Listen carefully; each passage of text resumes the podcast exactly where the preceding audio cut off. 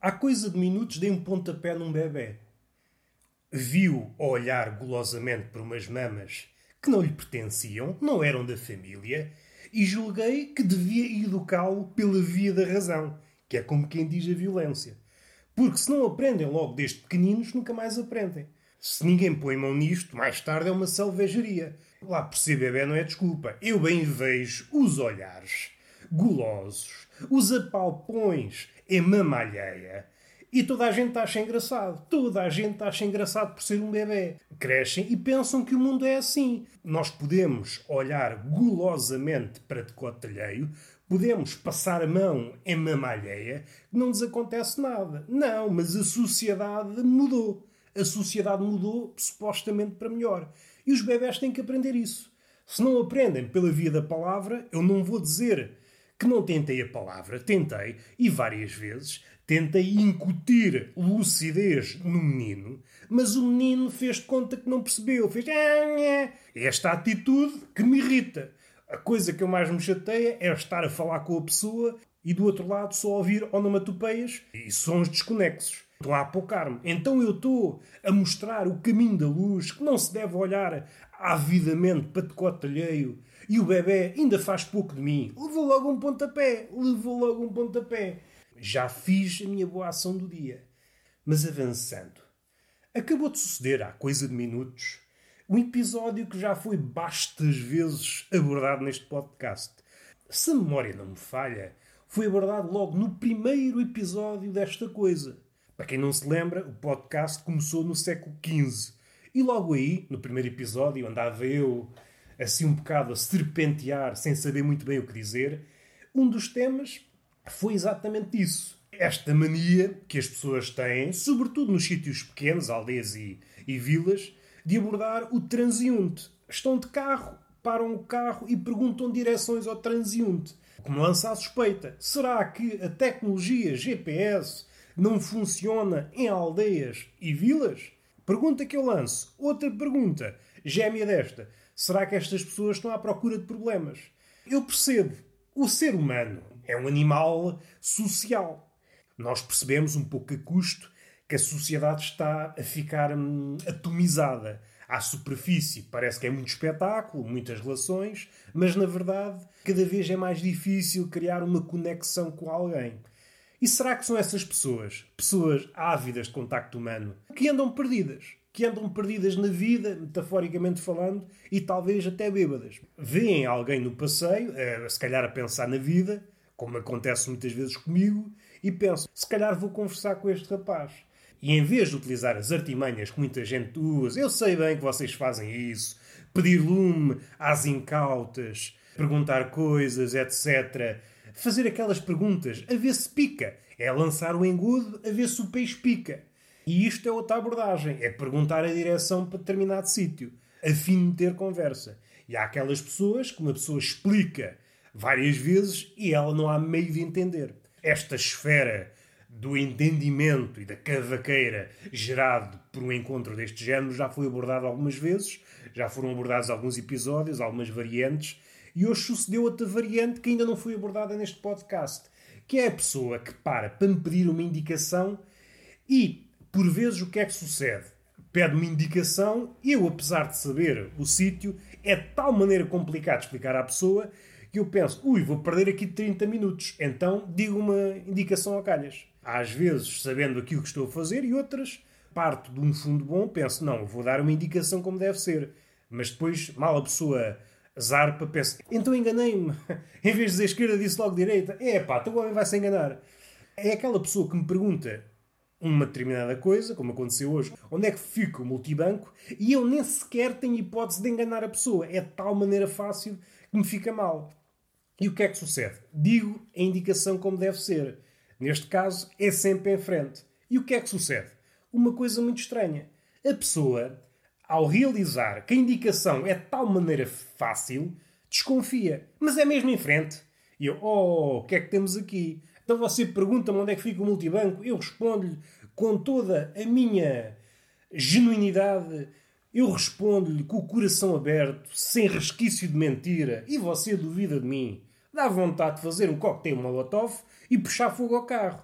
que é mesmo assim que as pessoas se entendem, as pessoas civilizadas. Só à segunda ou à terceira é que a pessoa parte em direção ao multibanco, mas parece-me que sempre com aquela cara de dúvida. E isso amargura-me. Se é para contactos deste género, não me perguntem nada. E daí que a minha experiência com esse tipo de pessoas, seja em que cenário for, seja que tipo de indicação for, mais simples ou mais complicada, normalmente concretiza-se numa má experiência. Não tenho nada de bom para dizer dessas pessoas.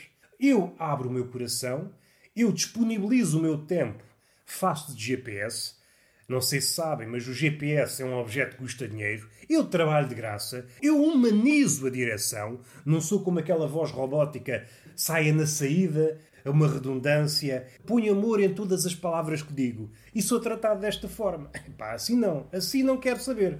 Vou respirar fundo. É este tipo de coisas que me amargura. Dá vontade de ir atrás do carro com uma caçadeira e disparar para os pneus. Que é mesmo assim que as pessoas civilizadas deviam tratar. E agora vamos para uma história, não sei se verídica, não sei se fantasiosa, mas o homem que pôs a picha na mesa de uma esplanada. Entretanto, veio a empregada de mesa e disse: Se faz favor, o senhor não pode ter a pila em cima da mesa. Ao que o senhor disse: Mas o que é que temos aqui? Há problema? Eu não estou aqui a mostrar a opulência do bicho. O bicho, em condições de entusiasmo, é opulento. Mas eu sou uma pessoa cristã. Eu acho que ostentar é pecado. O que está aqui em cima da mesa é apenas uma miniatura. Então eu estou a adotar uma postura segundo os preceitos de Deus e mesmo assim não é suficiente para a senhora. Não, não, isso é um atentado ao pudor. Oh, pá, então, mas quer ver que você está a arranjar problemas? Eu venho aqui todos os dias, todo o santo dia, meto a picha em cima da mesa e as suas colegas nunca disseram nada. Agora vem você, olhar para você parece que é nova. Você é nova, não é? Ah, sim, sou nova. Pois, você não, não sabe, não sabe com quem é que se está a meter. Você falou com as suas colegas acerca disto? Não. O que é que é feito do espírito grupo? É por isso que as empresas depois caem na ruína. Há um grande grupo de pessoas para as quais não há problema nenhum por aqui a picha na mesa. Segundo ouvi dizer, até atrai clientela. Gente que vem de fora para ver esta mini picha em cima da mesa. E agora a senhora, a senhora que é nova, diz: não, não, é um atentado ao pudor. Mas andamos a brincar. Tanto eu como a minha pila temos cara de terroristas. Ah, não, não estava a dizer isto. Você está a partir de um princípio um bocadinho macaco. Está a dizer que uma pessoa nua é terrorista. Acha que isto tem lógica. Eu não sei, eu se calhar vou apresentar queixa. Ah, não faça isso. Então vamos lá falar como duas pessoas crescidas. Posso ou não posso ter a picha em cima da mesa? Ah, pode, não me arranja problemas. Já, já estamos a falar melhor. Então quero uma Santos presunto para mim e uma cona para a picha. E ele, é pá, presunto não temos. Pronto, já temos o caldo entornado outra vez. Peço uma cona, não há problema, já está a oferecer toda. Não disse cona era, pronto, já. Você também. Toda a cona é diferente, toda a cona é diferente e você já diz que tem. Peço um presunto, estamos aqui na zona de Bom Chique. Diz que não há, isso faz algum sentido. É pá, assim não pode continuar. Ai, desculpe, você tem que mudar esses modos. Eu já não venho aqui, pelo menos despido e vai ver como é que a clientela desaparece toda, vai toda endebandada. Você não sei se reparou, mas todas as pessoas que estão aqui à volta na esplanada estão a observar esta situação. Isto é um espetáculo e é um espetáculo gratuito. Você está ao corrente da situação que estamos a viver no mundo? Sim, é a pandemia. Por isso mesmo, há uma falta de espetáculos. As pessoas estão carentes de espetáculos. E eu faculto, eu e a minha picha, claro está, nós funcionamos em dupla, um espetáculo digno. E você vem para aqui, vem para aqui denegrir o artista, não dando condições para o artista prosperar. Isto é Portugal. Isto é Portugal no seu pior. Não dão condições aos artistas. Eu não sou exigente, veja bem. Eu sou um artista modesto. Qualquer mesa onde possa pousar a picha, fico contente, faço o meu espetáculo. E mesmo assim faz-lhe confusão. Peço desculpa, não entendi, pois você falta-lhe ali, falta-lhe aquela educação artística. Você olhar para uma parede branca, olhar para um gangbang é igual. Há certas situações é igual. Eu compreendo a sua situação. No final do gangbang, se houver muitos envolvidos, aproximar-se-á uma coisa da outra. Você não compreendeu a ideia. Você, em matéria de arte, não compreende nada. Deixe lá a minha pila prosperar em termos artísticos. Vê como é que as pessoas estão todas a olhar. Vê. Até pediram outra rodada aos seus colegas. O seu patrão, chama lá o seu patrão, chama lá o seu patrão, que eu quero ouvi-lo. Chega ao patrão, diz: Meu senhor, diga-me uma verdade. Você gosta ou não gosta que eu ponha a picha em cima da mesa? Eu gosto, eu adoro. Desculpe, ela é nova. O negócio, desde que você começou a pôr a picha na mesa, anda de vento em popa.